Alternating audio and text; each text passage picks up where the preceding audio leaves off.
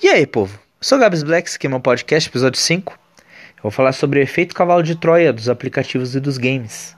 Famosa propaganda enganosa dos megabytes.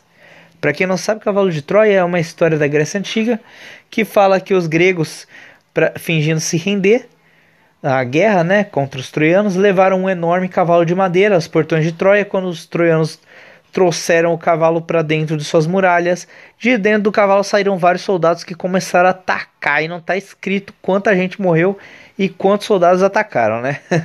Simplesmente acontece o seguinte, né? Quem nunca passou por isso, né? Vai baixar um aplicativo, um jogo que tá que é pouca memória, né? Aí quando você instala, meu amigo, basicamente tem o triplo de memória que estava escrito. Ou então basicamente lota o slot de memória do seu celular. Sério. Dá uma raiva. Outro dia simplesmente eu fui baixar um jogo que tava lá, 64 GB. Na hora que eu baixei, tava constando 200 e pouco e ainda tinha coisas para baixar ainda, dados extras, conteúdo adicional, coisa assim.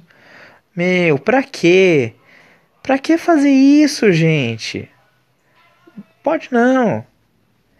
Se você realmente é a favor que isso acabe e que as produtoras coloquem quanto de memória realmente tem, contando arquivo adicional, isso e aquilo, compartilhe com seus amigos esse podcast. Até a próxima.